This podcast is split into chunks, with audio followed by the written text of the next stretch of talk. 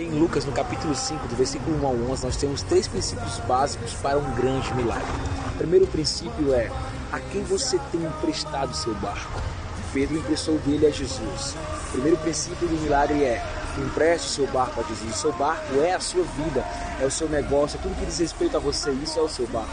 Segundo, Jesus diz no versículo 4: lance aonde as águas são mais profundas. Você tem tido intimidade com quem? Jesus nos convida a ter uma intimidade mais profunda com Ele. E esse é o segundo passo.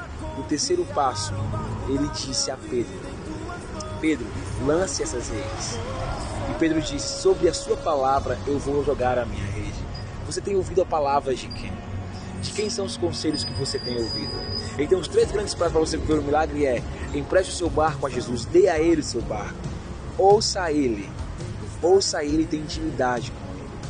Você cumprindo esses três princípios básicos, você vai viver milagres extraordinários na sua vida, assim como Pedro viveu. Muitas vezes nós temos colocado o nosso barco na mão de pessoas. Muitas vezes nós temos ouvido a voz de pessoas, a voz das circunstâncias, a voz da pressão, a voz da opressão.